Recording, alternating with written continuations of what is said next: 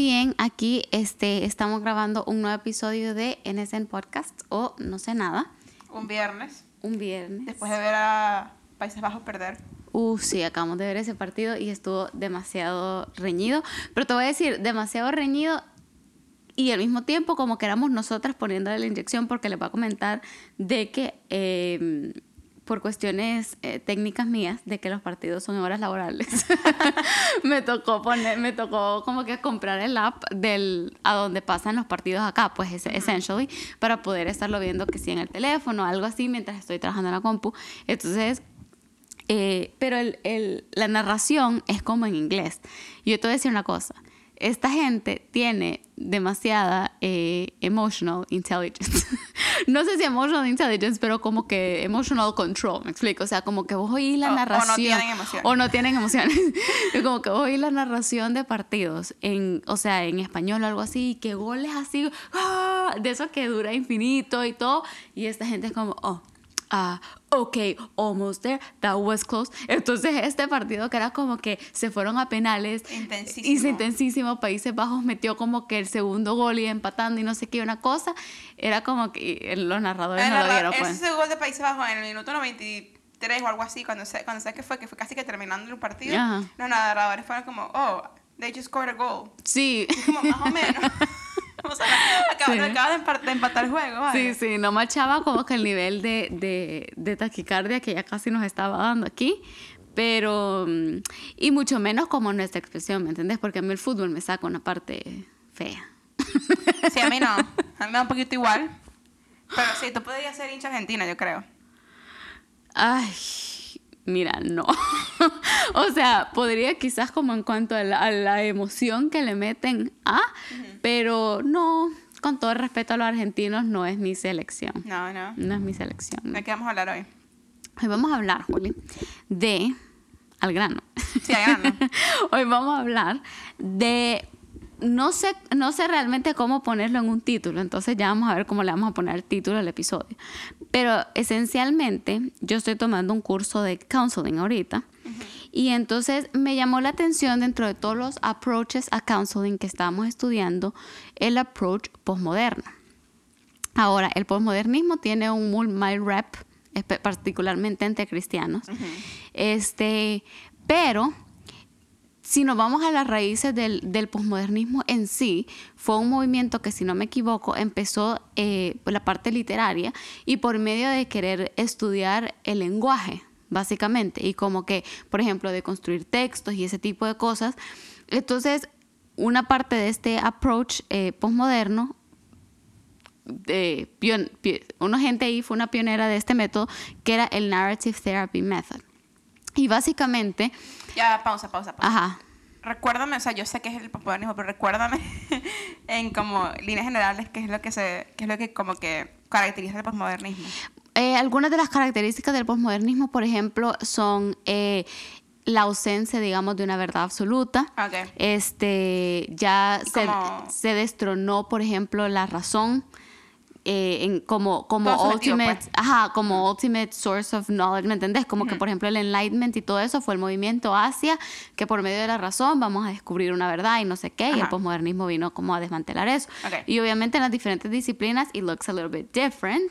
Este mm, como que hay parte de, de constru- de construcción de textos, en la política puede ser un poco de la de construcción del lenguaje que se utiliza también para como oprimir o subyugar personas, eh, ¿me entendés? O, o tapar actos heinous, ¿me entendés? Como decir, por ejemplo, casualties en vez de murders, cosas así.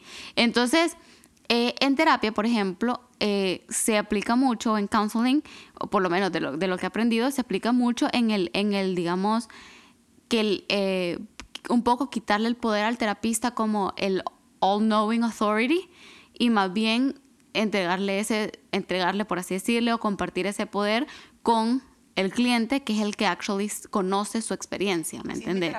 Ajá, algo así. Narrative therapy. Ujú. Ajá. Ah, pues exacto. Entonces, uno dentro de los postmodern approach, ap- ap- los approaches, Approaches. dentro de los postmodern approaches está narrative therapy, que es básicamente la idea de que de que importa cómo narras la historia de tu vida para y para either mantener tus maladaptive behaviors y cómo mantener tu estilo de vida disfuncional o crear uno nuevo.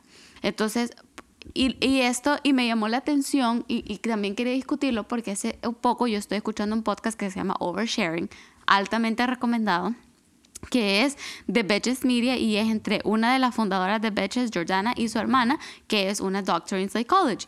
Entonces la gente escribe como situaciones que les pasan en su vida y bueno, ahí lo discuten y tienen esta perspectiva un poco ya de psicología clínica y un poquito más experta, pues. Entonces, hace poco escribió una chera contando una historia de vida triste. Triste, triste, triste. O sea, la chera tenía como 30 años, te lo juro que yo lo oí y yo estaba casi que llorando, pero llorando no solo como que por la tristeza, sino que como que, ¿cómo puede ser que esta persona vea su vida así? Eso fue lo que me generó tristeza, pues.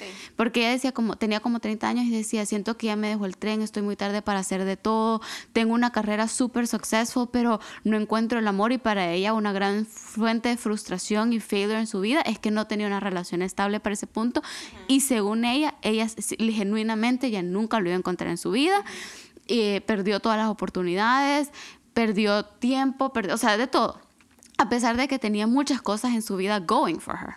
Entonces, como que parte de lo que ellas hablaron era eso, o sea, de, lo curioso que es, porque por ejemplo Jordana se casó más allá de los 30, este, y todo dice, y Dr. Naomi ya tiene como cuarenta y pico de años y ella dice como que ella ve ese email y es como tiene ganas de agarrar a la persona y decirle como, ¿cómo puedes estar hablando así como que as if your life is over? A los 30, cero, cero, ¿me entendés?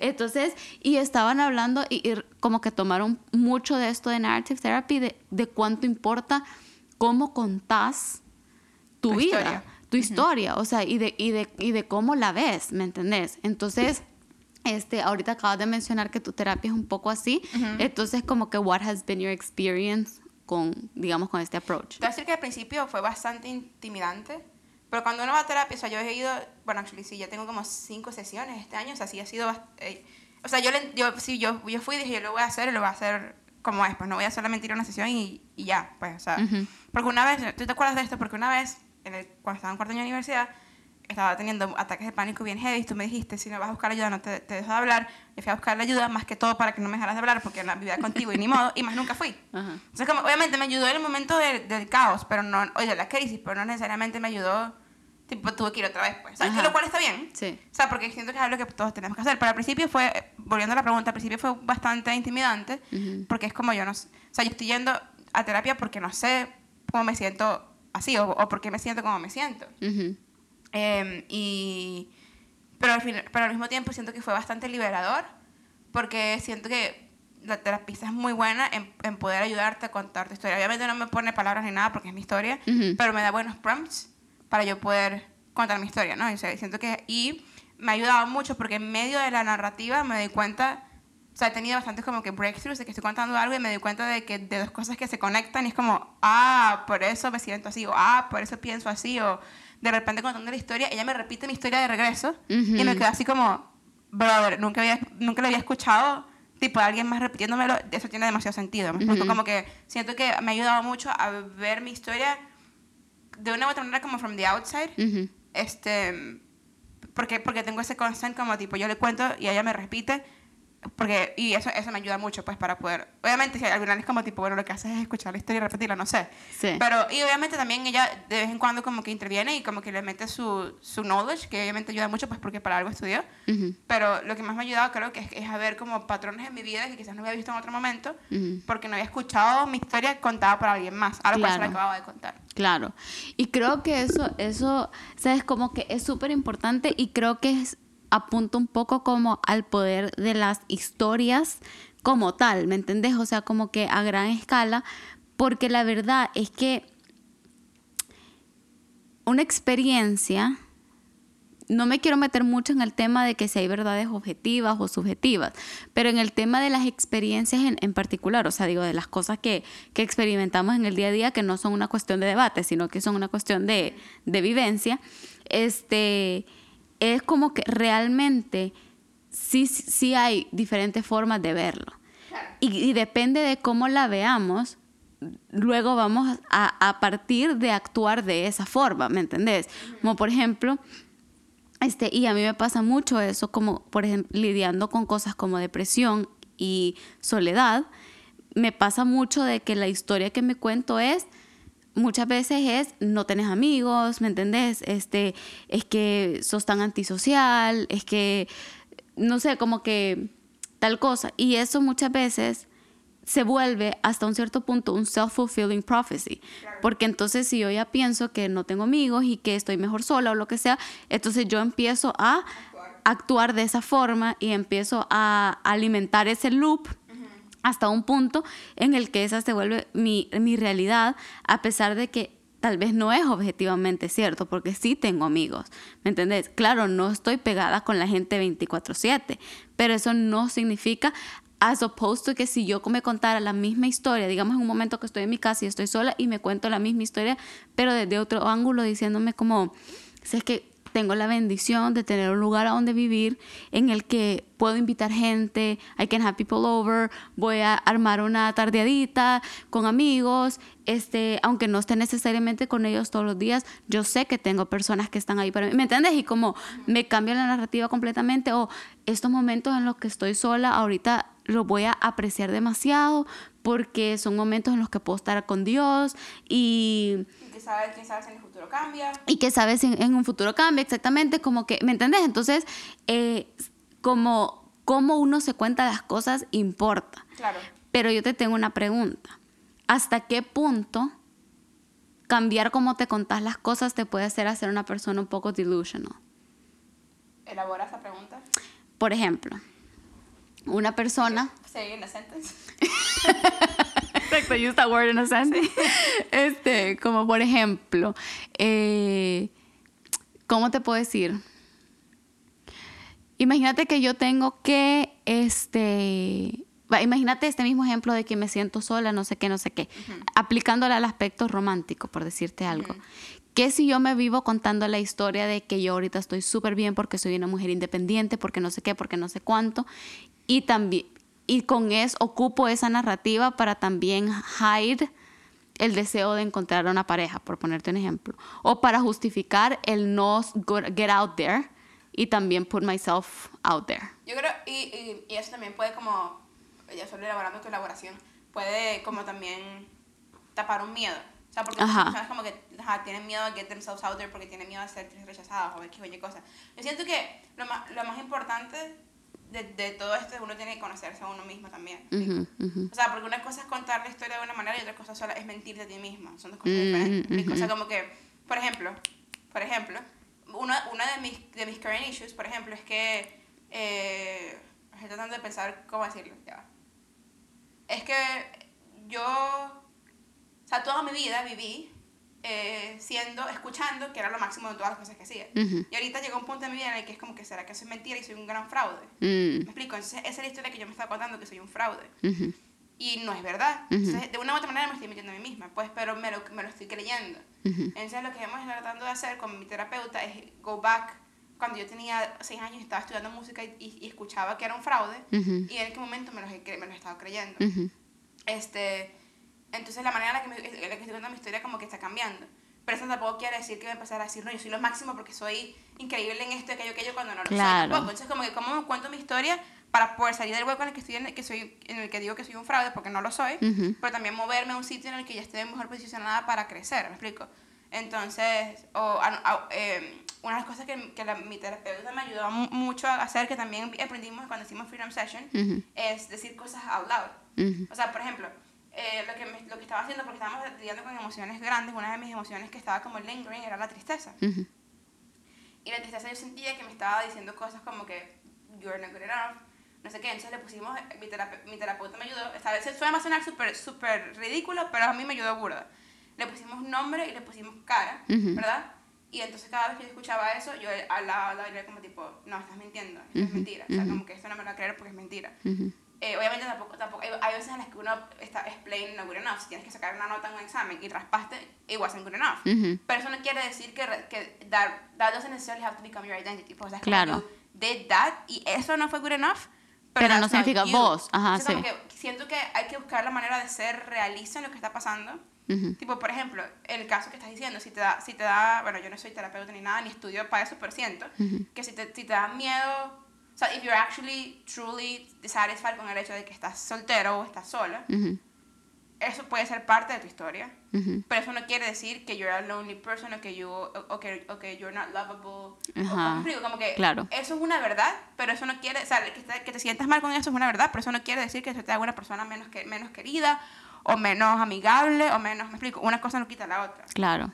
Tú- Eso puede ser una verdad, pero, pero también tu historia es, me siento así, es, pero eso no quiere decir que sea solitaria o que sea un- lo, lo peor o lo que, o lo que sea, Ujú. pero voy a tratar de ponerme en situaciones en las cuales yo sé que soy una buena persona y soy una persona muy chévere, Ujú. entonces voy a buscar la manera de poder, de poder solucionar este problema con el que siento. ¿me Ujú, explico? ujú. Eso quiere decir, si estás en una iglesia, buscar grupos de conexión, o buscar eh, life groups o cosas así, meterte a servir. Si, si, si puedes buscar círculos en el trabajo, lo que sea, que pueda fomentar que te- tu historia, que sabes que eres una, una persona súper chévere, pero también al mismo tiempo tienes un vacío que quieres llenar con personas.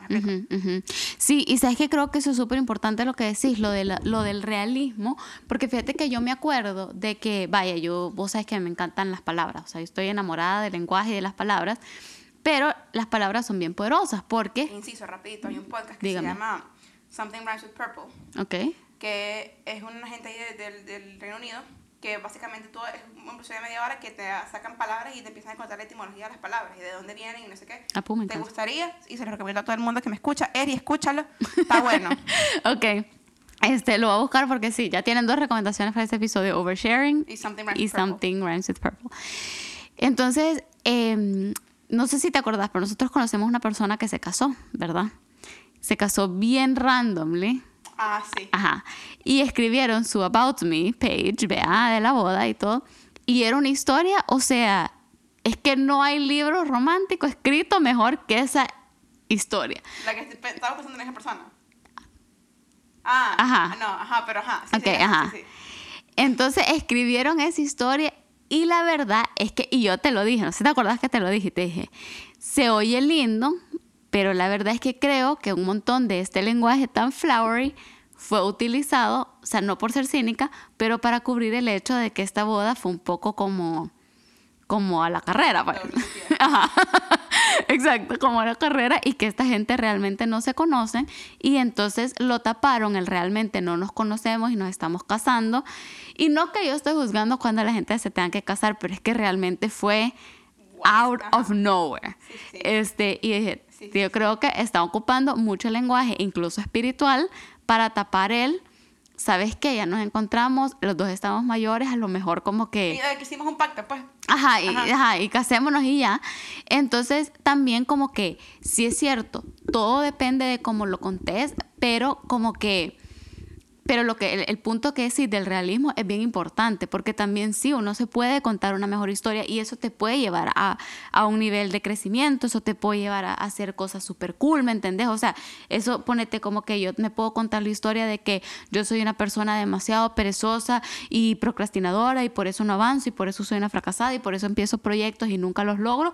O también me puedo contar la historia de que soy una persona súper ingeniosa y creativa y tengo muchas ideas. Y sí, es verdad, I lack a little bit of follow through, pero I actually thrive on, on having this idea. ¿Me entendés? Y, y- y cuando te cuentas la historia realista, puedes, puedes buscar maneras de que una cosa se conecte con la otra. Es decir, o sea, por ejemplo, yo soy, yo- mi historia ahorita es bien similar, porque era una de las razones por las cuales yo empecé a ir a terapia to begin with, era porque cuando yo dejé de trabajar el año pasado, yo estaba súper burnt out, y dije, me voy a dar un año como para sentirme mejor y para agarrar como, como, volver a agarrar como, ¿cómo se dice? Como Momentum. momentum y como motivación, digamos. de otra manera. Obviamente yo siempre he sido partidaria de que la Ímpetu. motivación, ímpetu, esa misma es, que la motivación no existe porque la motivación no sale de nada, tú tienes que hacer algo para motivarte. Es como que quieres ir a correr, no vas a estar motivado a menos que lo vayas a hacer. ¿me explico? O sea, como que esa es mi, mi- siempre ha sido mi idea, pero me había costado comenzar. pues. Ujú. Eh, parte de la razón es porque la verdad nunca descansé, nunca me he quitado el, el burnout, o sea, como que yo estaba burnt out y dejé de trabajar, pero no descansé bien, ¿me explico? sino que perdí tiempo viendo, viendo cosas y cosas que no me ayudaban, pues. Perdón. Aquí el San Pellegrino. Pero, pero también, eh, parte era que mi falta de motivación era, era por otras diferentes cosas. yo me puedo contar la historia también, decir, yo tengo muchas ideas, soy muy creativa, me falta motivación, entonces let's, let's just do it, me explico. ¿Sabes? Como le- en una, de una u otra manera, let's get your ass up and do it, me explico. O sea, como que, obviamente no siempre hustle culture es bueno, o sea, porque también te puede terminar dañando como a mí. Claro. Pero hay veces en las que you just have to do it, porque si no lo haces, es como hablábamos la semana pasada del proceso creativo. Si no lo haces, tipo, if you don't start writing, you're not gonna want to keep writing. ¿me explico? Claro, Entonces, claro. como que, pero te puedes contar esto, en vez de decir, soy fracasada y no tienes motivación para hacerlo, porque ya, o sea, why, why begin if you're not, you're not gonna follow through? ¿Me explico? En vez de contar esa historia, de contar la historia de que tengo muchas ideas cool, me falta la motivación, es just get up and do it, ¿me explico? Y Claro. esa historia te puede motivar más a hacer cosas que pueden generar un cambio en ti y en otros que la historia anterior, ¿me explico? Claro, es claro, y por eso creo que iba con, con, con ejemplificar lo, lo, lo que creo que tenés razón, y creo que junto al, al realismo de la historia tiene que ir la humildad, ¿me entendés? Como que siento que tiene que ir un poco la humildad, este, de decir, como empezaste diciendo, ese self-awareness, o sea, la humildad, justo lo que hablamos ahorita. No, soy una persona creativa con buenas ideas, pero sabes que en el falla, en el pasado admito que he fallado en actually follow through con muchos de los planes que hago. O de hecho hasta me, me, me he escondido detrás de como que mucho planning process porque a veces me ha dado miedo el comenzar. Pero a partir de hoy voy a, que, voy a proponerme trabajar a partir del miedo. Y también, And that's still a story that you can tell yourself, pero es una, una historia más bajada a la realidad en vez de creerme la gran cosa, decir, no, es que yo soy, o sea, Einstein y sí, yo, ajá. pues, o sea, ¿me entiendes? Y todo eso. Y, y la verdad es que, es que ustedes mortales no entienden el nivel en el que yo estoy operando, ¿me entendés? Tampoco, pero tampoco al punto de decir, como dijiste, no, es que soy una fracasada, no, no puedo hacer nada, soy un inútil y mejor como, I just bow my head down and do what I'm told. y también una cosa que una vez tú me dijiste, que creo que lo hacen en, en AA, que es lo de un día a la vez. Ajá, sí. Es como que, eh, o sea, obviamente no, no puedo igualar una cosa. Actually, no, sí, igualemos. La procra- procrastinación y el alcoholismo son, son, o sea, son adicciones, ¿me Sí, explico? O sea, como sí. que a mí me, me ayuda bastante a contar una historia un día a la vez, porque sé que si hoy no lo logré, pues mañana es otro día, ¿me explico? Ujú. Y tener esa gracia con uno que Dios tiene con uno. O sea, todas las mañanas la, la eh, misericordia de Dios es nueva. Pues, O Sí. sea, todas las mañanas yo puedo contar mi historia desde página en blanco. Pues, o sea, Sí. ayer no lo logré, bueno, lo logro hoy. Y si lo logro cinco días en a row, hey, o sea, tengo un buen streak. Sí. Pero no tiene por qué tampoco ser tan demandante, Sí. porque, porque, si, porque si tú ya sigues cargando con ese sentimiento de que eres un fracaso, they're gonna add to the story, Ujú. que, es ta- que también es mentira. O sea, tanto, con- tanto como las palabras embellecedoras de la gente que se casó, es bueno, no es mentira, porque no sé, pero puede ser mentira. Sí. Al mismo tiempo, contar la historia como que con demasiado pesimismo también es mentira. Sí. O sea, las dos son mentiras. Las pues, dos y son te estás mentiras. mintiendo y, y el self-awareness está lacking tanto de un lado como del otro también. O sea, Sí. a los dos lados te falta self-awareness, pues. Es cierto, es cierto. Y creo que un punto también importante es como, y ahorita, porque creo que ahorita hemos estado hablando mucho de la historia de cómo la contamos en el presente, pero creo que, sabes, últimamente, y no sé si es en nuestra pequeña eco chamber o en el mundo en general, pero está viendo un, un awareness mucho más grande de como mental health y todo eso. Y creo que un montón de gente está coming to terms con su historia del pasado, ¿me entendés? Y creo que también es importante saber de que las cosas que pasamos en el pasado pasaron, no las podemos embellecer, ¿me entendés? En el sentido de que si pasamos una cosa horrible, pasamos la cosa horrible.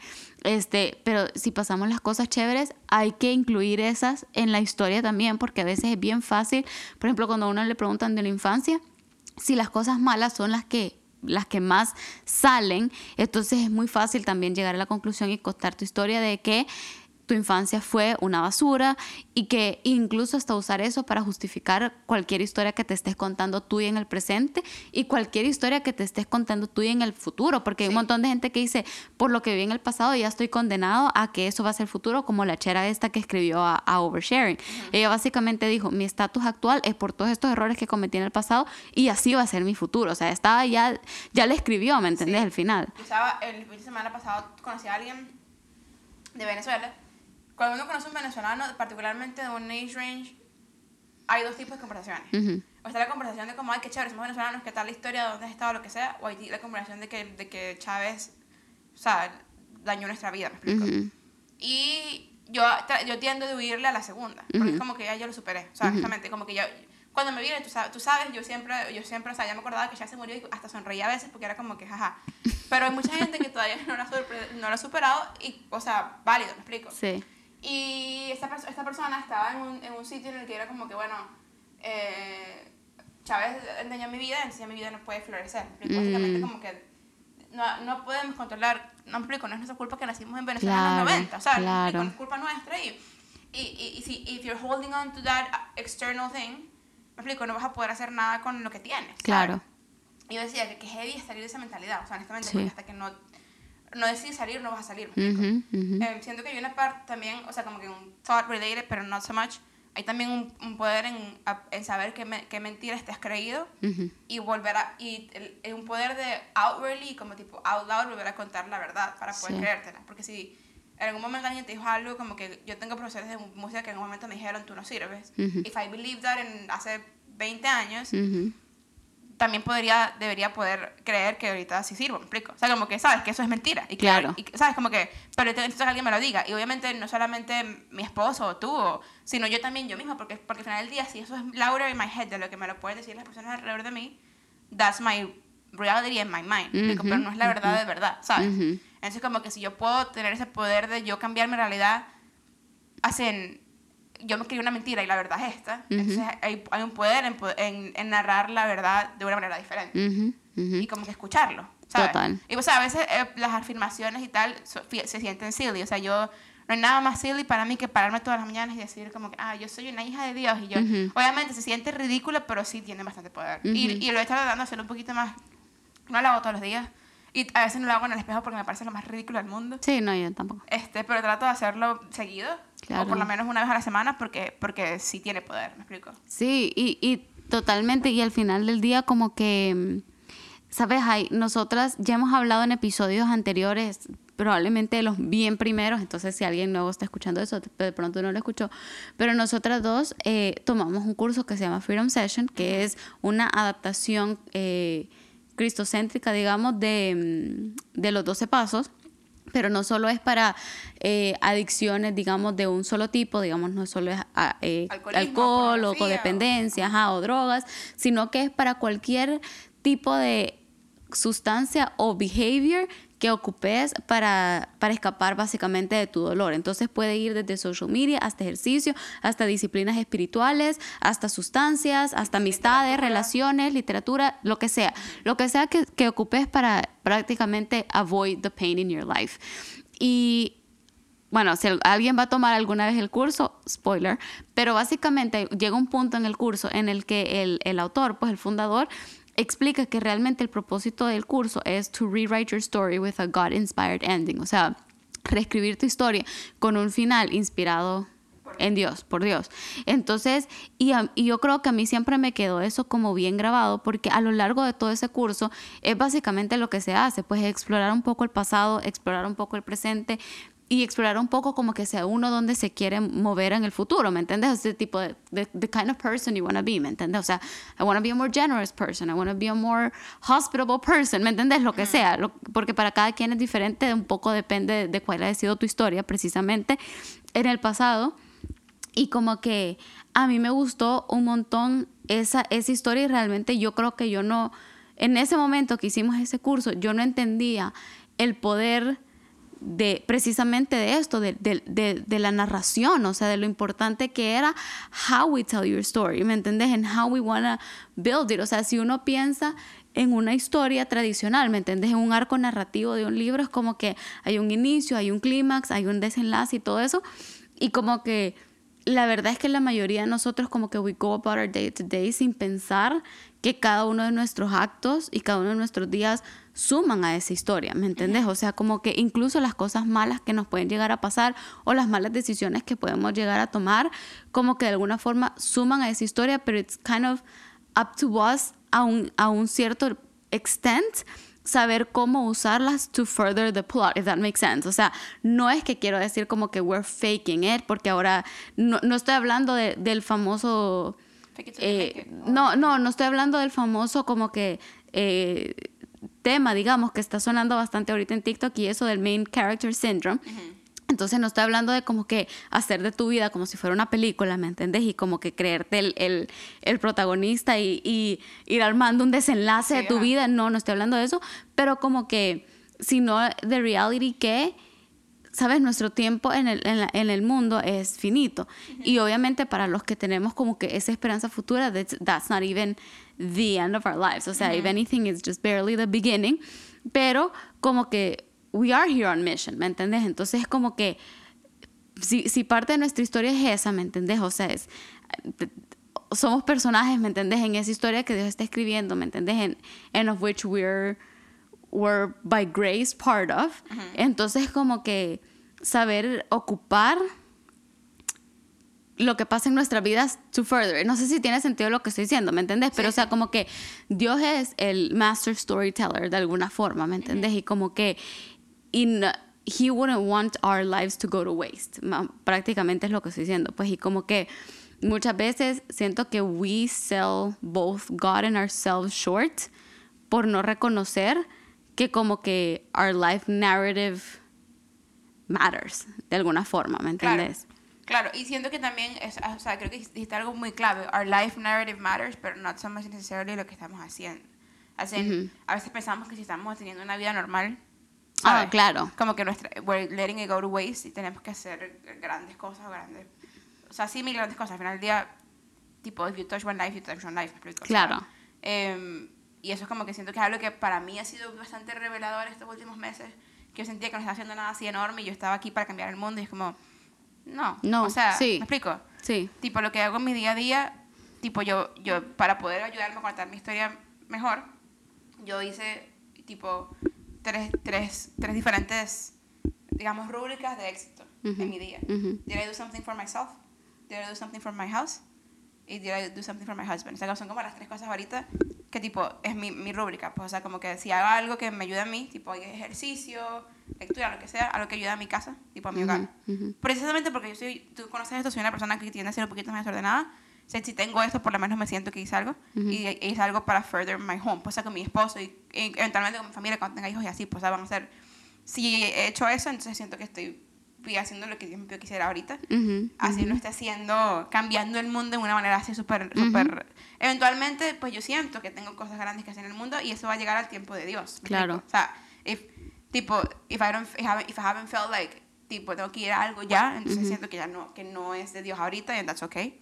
Este, pero también eso me ha ayudado a contar mi historia de que no, yo estoy exitosa. En, en, en ese aspecto, o sea, a- a- como una mujer joven que está comenzando su hogar y que está going through so many other, como tipo, emotional things y, y cosas de verdad como que eh, after pandemic y como que con, con la familia en otro sitio, como todo eso, as that I am being successful. pues, Ujú. y eso me ayuda a, a encontrar mi historia, a decir, no, yo no soy un fracaso, ¿me explico? yo, no, yo no soy un, una impostora, o sea, Ujú. tipo, I'm, I'm, I'm a real person que está como que achieving things y eso me ayuda a mí a creerme eso y no creerme que, que no sirvo para nada.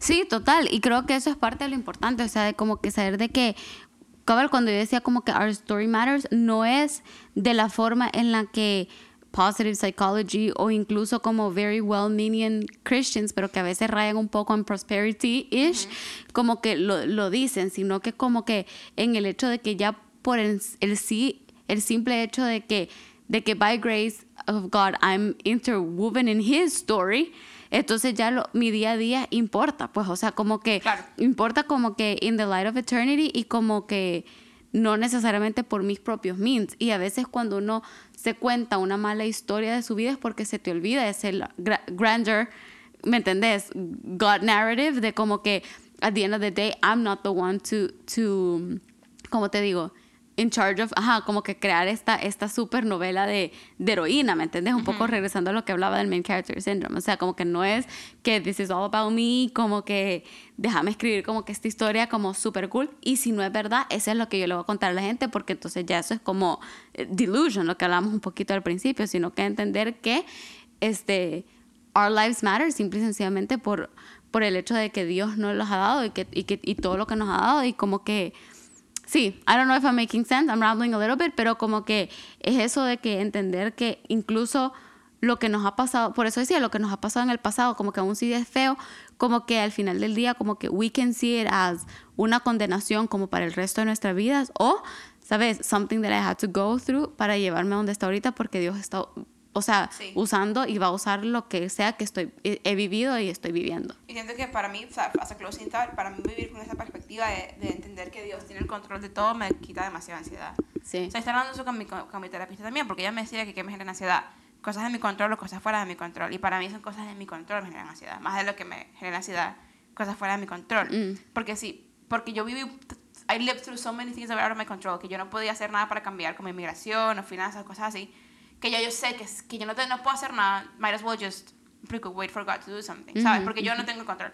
Pero sabes lo que está bajo mi control y yo no he hecho nada por procrastinar, ahí me da ansiedad, ¿me Ujú. explico? Porque siento que no tengo tiempo y tal. Ujú. Entonces vivir, vivir la vida pensando que Dios tiene el control y creyendo, y, y creyendo eso, me ayuda a mí a no, o sea, a no tener ansiedad porque sé que no depende de mí. ¿me Ujú, explico? ujú. Y ayuda, me ayuda como que a estar en paz, ¿sabes? Sí, total.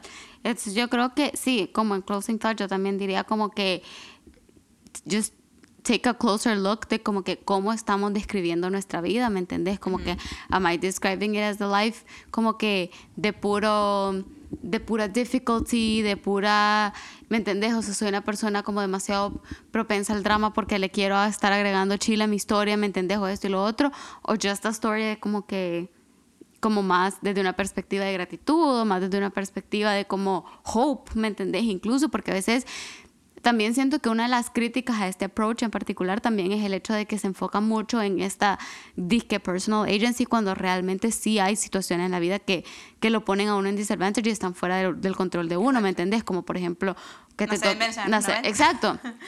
o en El Salvador actualmente, ¿me entiendes? O en much of Latin America.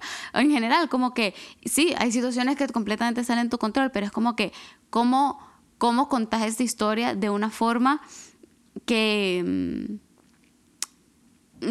que no quiero decir que te empodere necesariamente, pero que te haga, te, te, te, te, te shiftee la perspectiva hacia, hacia lo bueno, a lo- hacia lo que sí puedes controlar y dejar en las manos de Dios lo que no puedes controlar, sabiendo que as a master storyteller, he knows how that's gonna end, ¿me entendés? And, y para los que amamos a Dios, todas esas cosas van a funcionar para bien, pues como con esa fe.